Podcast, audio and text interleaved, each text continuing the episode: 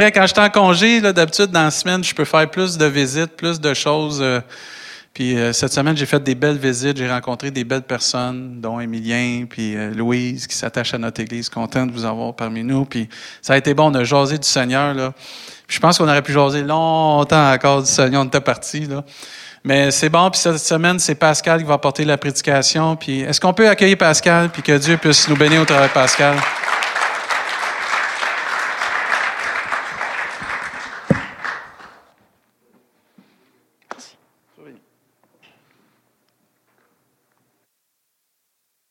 Bien tout le monde? Amen. Euh, je veux en profiter pour remercier euh, Pasteur David qui nous donne cette opportunité-là de, venir euh, enseigner en avant. J'ai la chance qu'il me juge live un matin parce qu'il est là. la dernière fois que je l'ai fait, il n'était pas là. ça me donne un stress de plus, mais c'est pas grave. On va s'en sortir. Ah, OK, tu juges pas. Tu corriges. ouais, il prend des notes, c'est ça. Donc, euh, Vincent, si tu peux mettre mon PowerPoint. Je sonne. Euh, je suis déjà enrhumé puis je sonne la canne. ça, ne fera pas beau. Euh, l'annonce d'une naissance essentielle. En même temps, ça vous dit le titre de mon message? Ah, voilà. Donc, l'annonce d'une naissance essentielle, juste pour vous mettre en contexte, c'est un message que je devais apporter un, dans les fêtes, euh, une journée, un mercredi de tempête. Mais je crois vraiment que Dieu avait un plan pour notre Église ce matin. C'est pour ça que ça a été retardé. Si, euh, inquiétez-vous pas, je ne ferai pas sortir les décorations de Noël pour me mettre dans l'ambiance. Euh, donc, ce n'était pas un message sur Noël, mais c'est un message euh, sur l'annonce d'une naissance essentielle. on sait que dans l'évangile de Matthieu et de Luc, il y a la naissance miraculeuse de Jésus durant les fêtes, on, porte une attention particulière à cette, à, cette naissance-là. L'ange Gabriel est apparu à Marie pour euh, lui annoncer la naissance de Jésus, mais on passe souvent à côté d'une autre naissance miraculeuse, la naissance de Jean-Baptiste. Six mois avant que l'ange Gabriel apparaisse à Marie, il va apparaître à un sacrificateur du nom de Zacharie pour lui annoncer la naissance de Jean-Baptiste. Euh, Luc est le seul évangile à nous apporter ce miracle-là. C'est peut-être aussi une des raisons pourquoi on passe à côté de ça. On sait que Luc, c'est un, médecin puis un historien. Pour vous mettre en contexte un peu, c'était peut-être un genre de journaliste de terrain à la JE. Lui, il voulait, il voulait des faits, il voulait euh, connaître la vraie vérité. Euh, il, allait interroger des, des, personnes qui avaient vu ce qui s'était passé dans ce temps-là. Puis c'était aussi un compagnon de voyage de Paul. Donc c'est lui, c'est à lui qu'on qu'on a dédié. les actes des apôtres, dans le fond, c'est lui qui l'aurait aussi écrit. Euh, puis il a écrit ces deux livres à un certain Théophile. Mais Théophile, on ne sait pas grand-chose de lui, mais Luc va, l'introduire par très excellent ou très puissant Théophile. Donc on peut conclure que c'était quelqu'un qui était euh, en position sociale très élevée. Puis euh, Luc va, dans ses recherches, a probablement compris une prophétie qui est écrite dans Malachie 3.1, Voici, j'enverrai mon messager, il préparera le chemin devant moi. Un peu plus loin dans Malachie, 400 ans avant la venue de Jésus, Dieu va donner aux Juifs une dernière promesse. Malachie 4, versets 5 et 6. Voici, je vous enverrai Élie le prophète avant que le jour de l'Éternel arrive, ce jour grand et redoutable. Il ramènera le cœur des pères à leurs enfants et le cœur des enfants à leurs pères. Ensuite, après cette promesse-là, Dieu va garder le silence pendant 400 ans. Dieu avait promis à son peuple qu'il enverrait un précurseur, quelqu'un avant Jésus, un prophète. D'ailleurs, encore aujourd'hui, les Juifs qui fêtent la Pâque, ils réservent toujours une place à leur table pour l'Élie qui doit venir. Parce qu'ils ne croient pas encore aujourd'hui que Jean-Baptiste, c'était l'Élie promis de Dieu. Mais Jésus va certifier ce fait-là un peu plus loin dans Luc, verset 7, euh, Luc 7, pardon, verset 26 à 28. Qu'êtes-vous donc allé voir un prophète? Oui, je dis-je, et plus qu'un prophète, c'est celui dont il est écrit, voici, j'envoie mon messager devant ta face pour préparer ton chemin devant, devant toi. Je vous le dis, parmi ceux qui sont nés de femmes, il n'y en a point de plus grand que Jean. Donc, même Jésus croit à ce que son père avait annoncé 400 ans plus tôt, que Jean était celui qui allait préparer son chemin, préparer le cœur du peuple à recevoir euh, Jésus. Donc, qui allait ramener le peuple euh, vers Dieu avec le même zèle et le même, la même foi que le prophète Élie. Donc, on va aller au texte principal qui se trouve dans Luc 1, versets 5 à 25. Du temps d'Hérode, roi de Judée, il y avait un sacrificateur nommé Zacharie de la, classe d'Abia. Sa femme était d'entre les fils d'Aaron et s'appelait Élisabeth. Tous deux étaient justes devant Dieu, observant d'une manière irréprochable tous les commandements et toutes les ordonnances du Seigneur. Il n'avait point d'enfants parce qu'Élisabeth était stérile et ils étaient euh, l'un et l'autre avancés en âge. Or, pendant qu'il s'acquittait de ses fonctions devant Dieu, selon le tour de sa classe, il fut appelé par le sort, d'après les règles du sacerdoce, à entrer dans le temple du Seigneur pour offrir le parfum. Toute la multitude du peuple était dehors en prière à l'heure du parfum. Alors un ange du Seigneur apparut à Zacharie et se tint debout à droite de l'autel des parfums. Zacharie fut troublé en le voyant et la frayeur s'empara de lui. Mais l'ange lui dit, ne crains point, Zacharie, car ta prière a été exaucée. Ta femme Élisabeth t'enfantera un fils et tu lui donneras le nom de Jean. Il sera pour toi un sujet de joie et d'allégresse, et plusieurs se réjouiront de sa naissance. Car il sera grand devant le Seigneur, il ne boira ni vin ni liqueur enivrante, et il sera rempli de l'Esprit Saint dès le sein de sa mère. Il ramènera plusieurs des fils d'Israël au Seigneur leur Dieu. Il marchera devant Dieu avec l'esprit et la puissance d'Élie pour ramener les cœurs des pères vers les enfants et les rebelles à la sagesse des justes, afin de préparer au Seigneur un peuple bien disposé. Zacharie dit à l'ange, À quoi reconnaîtrai-je cela? Car je suis vieux et ma femme est avancée en âge. L'ange lui répondit, Je suis Gabriel, je me tiens devant Dieu j'ai été envoyé pour te parler et pour t'annoncer cette bonne nouvelle. Et voici, tu seras muet et tu ne pourras parler jusqu'au jour où ces choses arriveront, parce que tu n'as pas cru à mes paroles qui s'accompliront en leur temps. Cependant, le peuple attendait Zacharie, s'étonnant de ce qu'il restait si longtemps dans le temple. Quand il sortit, il ne put leur parler, et ils comprirent qu'il avait eu une vision dans le temple. Il leur faisait des signes, et il resta muet. Lorsque ses jours de service furent écoulés, il s'en alla chez lui. Quelque temps après, Élisabeth, sa femme, devint enceinte.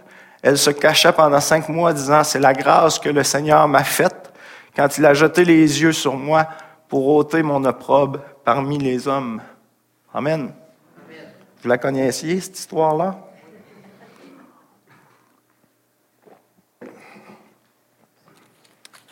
Amen. Euh, en lisant le texte, moi, moi je suis quelqu'un, quand je prépare quelque chose ou quand je m'interroge quelque chose, je vais, souvent aller au grec ou à l'hébreu pour voir ce que les mots veulent dire. J'ai fait une petite recherche sur les noms. Donc, Abia, ça signifie l'Éternel est un père. Zacharie signifie l'Éternel se souvient. Élisabeth signifie Dieu du serment. Et Jean signifie l'Éternel a fait grâce. Puis je me suis amusé à faire une phrase avec ça. L'Éternel est un père qui se souvient de son serment et fait grâce. Amen. Il n'y a pas de hasard avec Dieu. Quand Dieu choisit quelqu'un, c'était prédéterminé même avant la naissance de ces personnes-là. Puis euh, moi, en tout cas, euh, moi, Dieu, il me renverse à chaque fois que je découvre des choses comme ça. Puis j'aimerais savoir une famille comme ça. Ma famille est super. Mais, mais une famille comme ça, avec des noms qui veulent dire ça, c'est juste euh, merveilleux. Je t'aime, Mylène. Hein? J'aime nos enfants aussi, là. C'est Dieu qui nous les a donnés, donc. Luc nous donne un très bon descriptif au verset 6 euh, du couple. Donc, tous les deux étaient juste devant Dieu, observant d'une manière irréprochable tous les commandements et toutes les ordonnances du Seigneur. Dans la loi juive, il y avait 613 commandements à respecter. Il y avait 365, tu ne feras pas. Puis 248, tu feras. Donc 613 commandements qui devaient être respectés. Puis Zacharie et si on en juge par ça, devaient respecter, c'était jamais détourné de la loi de Moïse. Il était juste et irréprochable, pas seulement en apparence, devant les hommes, mais aussi devant Dieu. Puis ça, c'est ce qui est le plus important. Puis c'est pas qu'ils étaient sans péché, c'est pas qu'ils étaient sans faute, mais ils servaient leur Dieu avec foi. On lit aussi euh, au verset 7 qu'ils ne pouvaient pas avoir d'enfants. Puis à l'époque, euh, pas avoir d'enfants, c'était considéré comme un opprobre, comme une punition de la part de Dieu. Donc le terme stérile était sûrement difficile pour Élisabeth à supporter. Il y avait peut-être même des gens dans leur entourage qui disaient ben, Dieu ne répond pas à leurs prières, ne euh, leur donne pas d'enfants, probablement parce qu'ils ont des péchés dans leur vie. Mais je sais bien qu'ici, on ne dit pas des choses comme ça. Mais à cette époque-là, ça devait se dire. Puis si c'est comme ça que Dieu agit, ou agissait même dans le passé, ben on est mieux de rester tous chez nous parce que Dieu répondra jamais à nos prières. Au contraire, Dieu va répondre avec grâce selon son plan parfait pour chacun de nous. Probablement aussi qu'ils ont prié pendant des années pour avoir un enfant, puis euh, à ce temps qu'ils sont vieux, euh, ils ont peut-être cessé de prier, mis ça de côté, perdu euh, ce désir-là même. Pour eux, à cause de leur âge, c'était devenu impossible d'avoir un enfant. Mais combien ici savent que notre Dieu est le Dieu de l'impossible? Amen. Fait qu'on va voir euh, trois étapes que Zacharie a dû passer à travers pour voir euh, le, miracle, l'œuvre merveilleuse, que, euh, le résultat de, de, tout ça. Donc, puis, c'est des, étapes que parfois, nous aussi, on doit sûrement passer par. Euh. Donc, la première étape, la persévérance dans l'obéissance et le service. Si on revient au verset 8 à, 8 à 10, Or, pendant qu'il s'acquittait de ses fonctions devant Dieu, selon le tour de sa classe, il fut appelé par le sort, d'après la règle du sacerdoce, à entrer dans le temple du Seigneur pour offrir le parfum. Toute la multitude du peuple était dehors en prière à l'heure des parfums. Juste pour vous mettre un petit peu en contexte historique de ce que, les sacrificateurs vivaient. Donc, il y avait des milliers de sacrificateurs qui avaient été divisés en 24 classes. Puis, si vous voulez euh, connaître toutes les 24 classes, un chronique, verset 24, euh, chapitre 24, pardon, va vous expliquer comment c'était séparé. Quand ça, fut, ça, a été le tour de la classe d'Abia d'occuper les affaires, euh, de s'occuper des affaires du temple, Zacharie est descendu à Jérusalem parce qu'il faisait partie euh, de la classe d'Abia. Pendant toute l'année, les sacrificateurs ils attendaient ce moment-là. Puis, pendant deux semaines, il entré en activité euh, pour faire ces choses-là.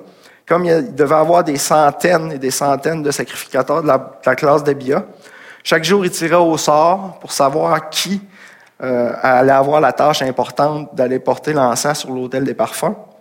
C'est un privilège tellement rare que pendant toute une vie de sacrificateur, ça pouvait arriver juste une fois que tu allais faire ça. Sinon, jamais. Parce qu'il y avait trop de sacrificateurs. Donc, c'était tiré au sort. Il y avait peut-être des chanceux qui y allaient plus souvent, puis des malchanceux qui y allaient jamais. Donc, c'était à cause de la rareté, c'était un acte qui était convoité par les sacrificateurs. Puis Zacharie, ce jour-là, il devait se réjouir d'avoir été choisi.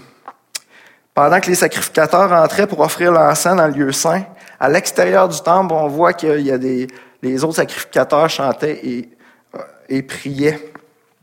Juste pour vous montrer un petit peu des images du temple.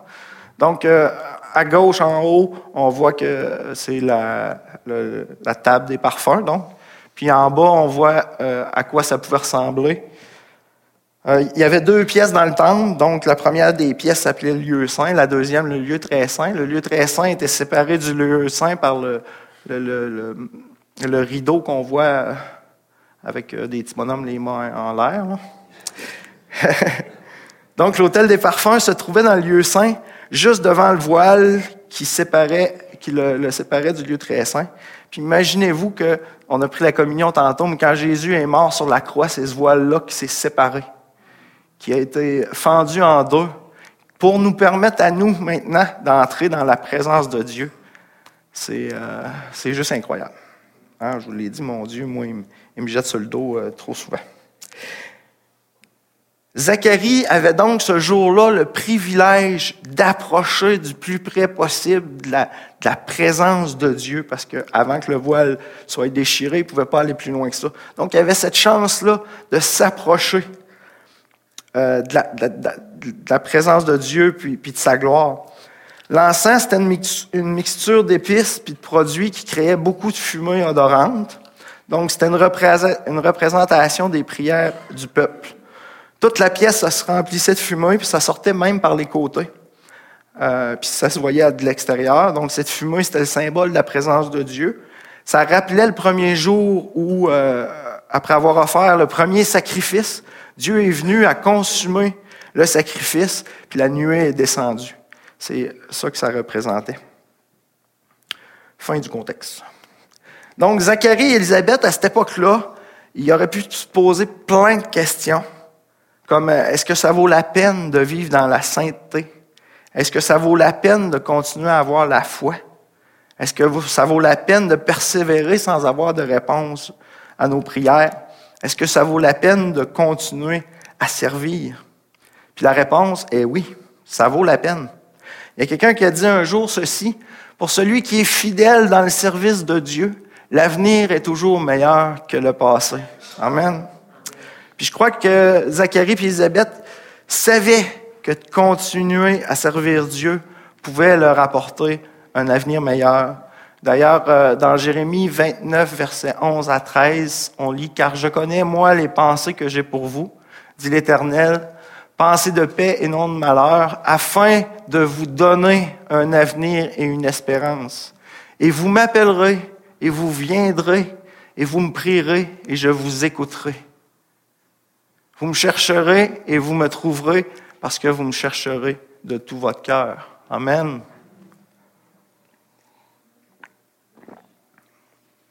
Puis Zacharie, comme il devait enseigner parce qu'il était sacrificateur, devait connaître ce passage-là. Il faut donc continuer à servir, continuer à obéir, même dans le silence de Dieu. Daniel 10, verset 12, il me dit, Daniel ne craint rien, car dès le premier jour où tu as connu, où tu as eu à cœur de comprendre et de t'humilier devant ton Dieu, tes paroles ont été entendues. Quand je décide de comprendre, quand Dieu est mon salut, il entend mes paroles.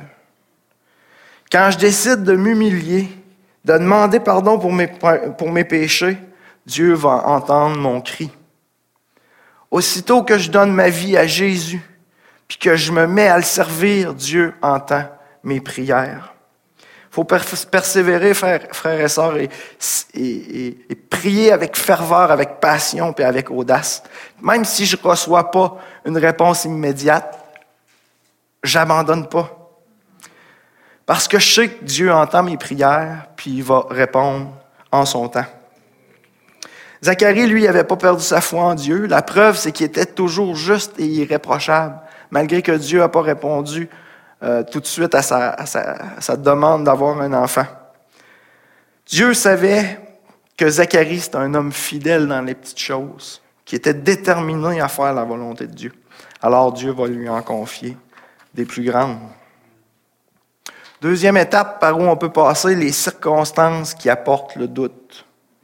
On continue, verset 11. Alors un ange du Seigneur apparut à Zacharie et se tint debout à droite de l'autel des parfums. Zacharie fut troublé en le voyant et la frayeur s'empara de lui. Mais l'ange lui dit, Ne crains point, Zacharie, car ta prière a été exaucée.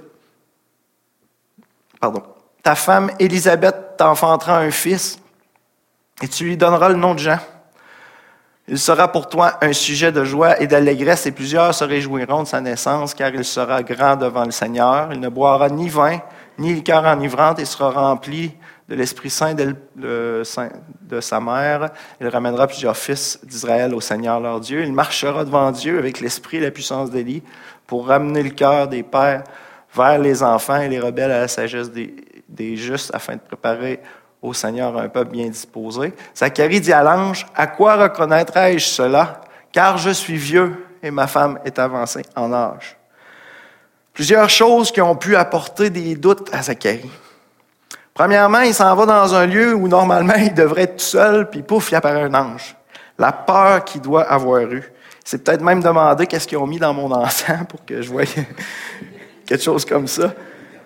Mais chaque fois qu'un ange apparaît dans la Bible, vous remarquerez ça, l'ange est obligé de dire ne crains point. Pas parce que ça fait peur un ange, mais il est tellement glorieux, il est tellement proche de Dieu que la gloire reflète dans l'ange. Puis euh, moi, je prie pas Dieu pour voir des anges, je prie pour le voir lui un jour, mais il se peut qu'il y ait des affaires, des choses dans nos vies qui, nous font peur, des imprévus, euh, la maladie, des finances difficiles, des relations difficiles. Ésaïe 41, 10 nous dit, Ne crains rien car je suis avec toi, ne promène pas des regards inquiets car je suis ton Dieu. Je te fortifie, je viens à ton secours, je te soutiens de ma droite triomphante. Autre chose aussi, ça fait 400 ans qu'il n'y a pas eu de manifestation de la part de Dieu, puis Malachie, c'est le, dernier prophète. En plus de voir un ange, l'ange va lui apprendre que sa prière est exaucée et que son enfant va avoir le même esprit, la même puissance que le prophète Élie. Dieu venait de rompre le silence en créant un lien entre la promesse de Malachie et la venue de Jean-Baptiste, l'Élie qui devait venir. Il y a quelque chose euh, d'important à comprendre ici, c'est que les silences de Dieu ne veulent pas dire que tout est perdu ou que Dieu ne nous entend pas.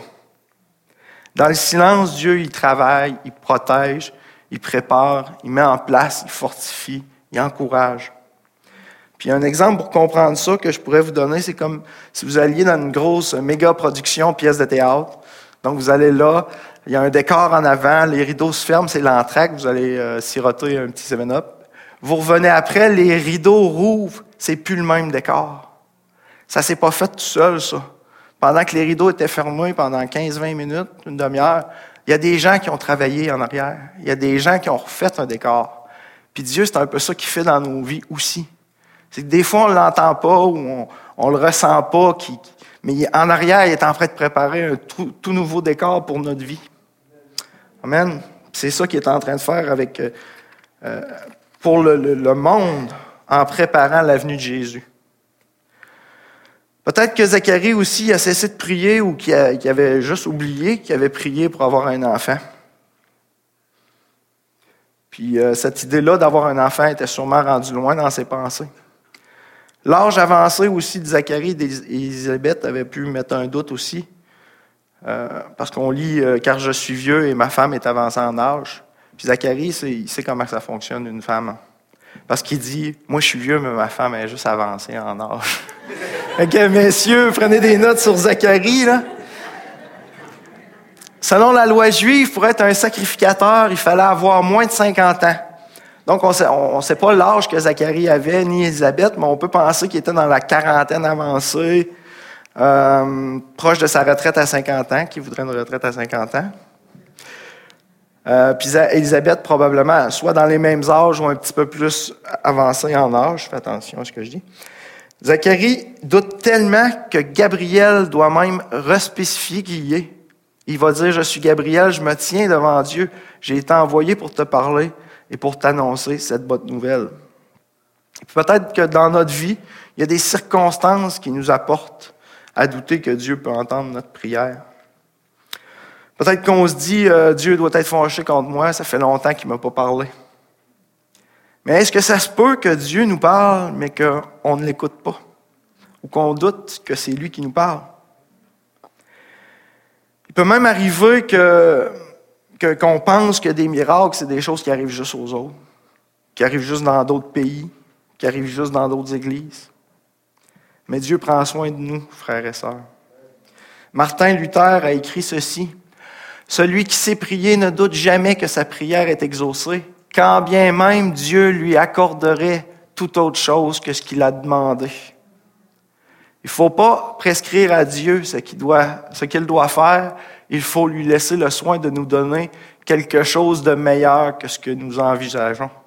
Amen. Il faut lui laisser la liberté de choisir les heures, les lieux, les mesures, le but et croire que ce qu'il fera sera bien fait. Amen.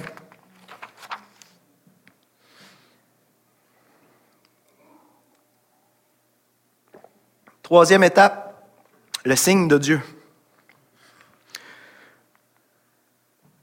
Au verset 19 et 20, l'ange lui répondit, Je suis Gabriel, je me tiens devant Dieu, j'ai été envoyé pour te parler et pour t'annoncer cette bonne nouvelle. Et voici, tu seras muet et tu ne pourras parler jusqu'au jour où ces choses arriveront, parce que tu n'as pas cru à mes paroles qui s'accompliront en leur temps. Quand, quand j'ai lu ça, euh, je me suis beaucoup posé de questions. Pourquoi cette conséquence-là qui est arrivée à Zacharie? Parce que je sais que mon Dieu, à moi, c'est pas un Dieu punisseur. Zacharie, c'est un homme juste, un homme de prière, un sacrificateur qui respecte la loi de Dieu, puis qui, euh, qui la met en pratique. Il est irréprochable. Alors, qu'est-ce qui s'est passé à ce moment-là? Ça m'a vraiment euh, viré à l'envers. J'ai passé beaucoup de temps juste à chercher là-dessus. Mais la réponse est dans la question que Zacharie a posée à Gabriel. À quoi reconnaîtrai-je cela? On découvre qu'il demande un signe pour reconnaître ce qui est, que ce qui, ce qui lui est annoncé est vrai. Ce qui est évident pour Dieu, c'est que Zacharie manque de foi à ce moment-là. Zacharie avait prié, il avait supplié Dieu d'avoir un fils. Quand la réponse arrive, il ne croit pas. L'ange Gabriel est encore obligé de parler pour Dieu puis de dire parce que tu n'as pas cru à mes paroles. Zacharie avait aucune raison de douter à ce moment-là. Écoutez, c'est un ange qui lui dit ça. Moi, si un ange m'apparaît pour me dire de quoi, je pense que je vais le craindre assez rapidement. Mais à ce moment-là, euh, Zacharie, il doute quand même, puis il ne croit pas à ça. Il a suivi tous les commandements, puis malgré ça, sa foi, ce n'est pas une foi vivante à ce moment-là.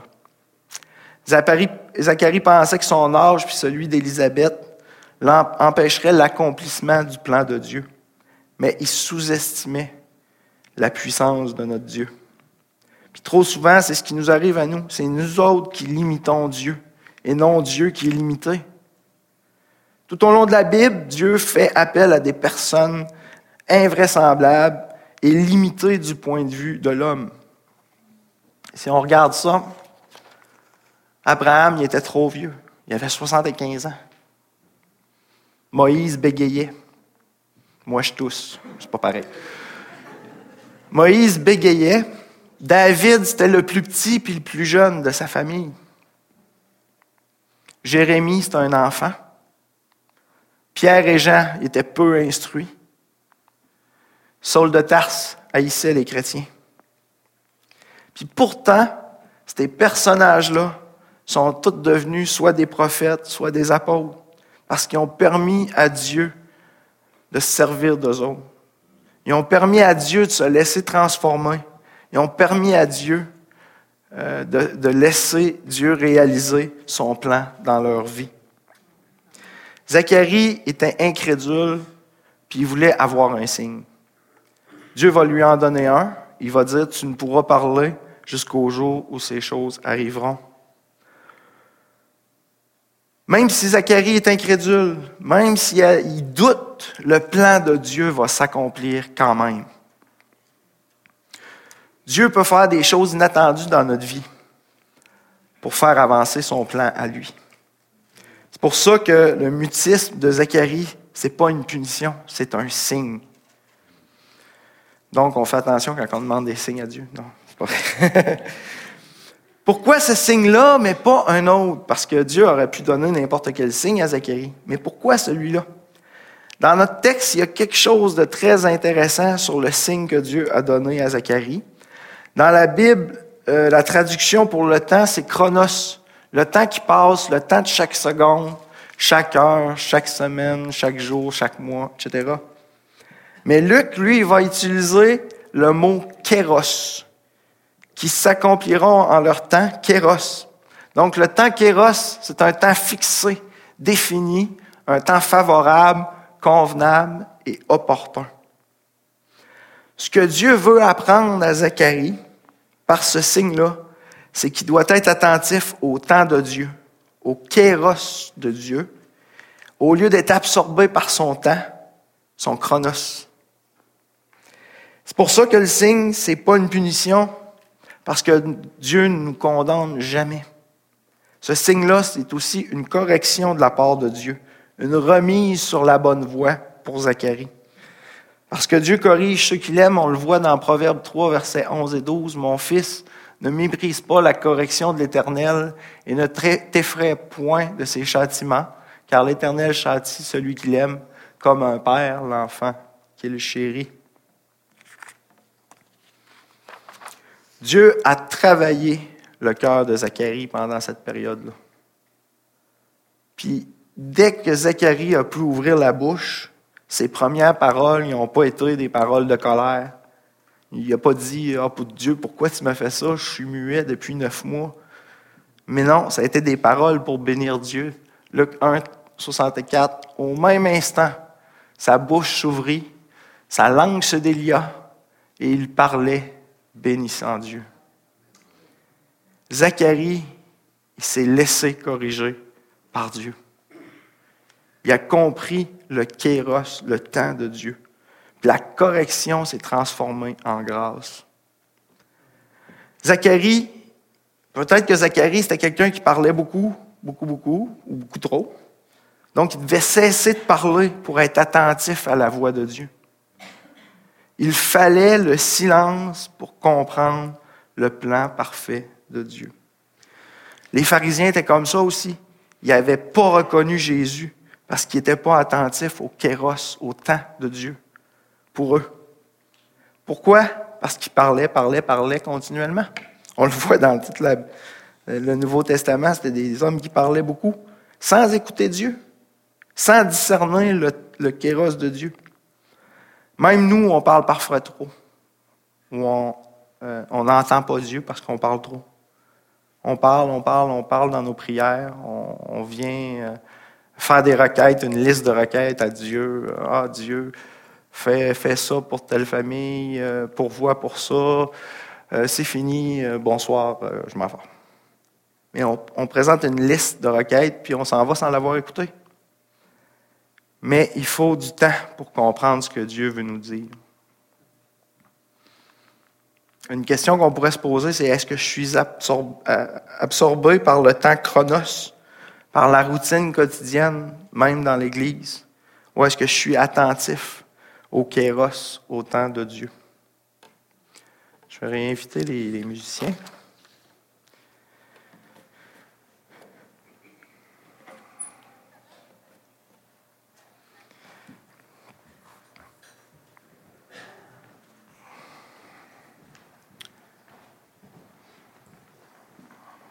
Peut-être que ce matin, euh, peut-être que ce matin, vous avez besoin de l'aide de Dieu pour persévérer à, servir, même si Dieu ne répond pas à vos prières. Peut-être que ce matin aussi, il y a des circonstances défavorables dans vos vies qui font que vous avez des doutes, des peurs, des craintes. Peut-être que ce matin, vous avez juste besoin d'écouter Dieu en parlant moins. Ce matin, mon appel va être simple. Vous pouvez soit rester à vos places, ou soit, on peut se lever par contre, ou soit euh, venir en avant. Si vous avez des besoins, on va prier pour vous. Mais je pense que ce matin, Dieu, il veut qu'on l'écoute. Il veut qu'on réalise son temps à lui. Il veut qu'on soit à l'écoute de ce qu'il a à nous dire. Frères et sœurs, les prières que vous faites depuis des semaines, des mois, des années peut-être, Dieu va les, les réaliser en son temps selon son plan parfait à lui. Donc ce matin, je pense qu'on a juste besoin d'être, juste d'ouvrir nos cœurs, nos oreilles, puis de dire Seigneur, parle-nous ce matin. Parle-nous, Seigneur. Montre-nous les choses que tu veux nous montrer pour nos vies. Montre-nous, Seigneur, comment marcher dans tes voies. Qu'est-ce que tu t'attends de nous? Si on a des choses à corriger, Seigneur, corrige-nous.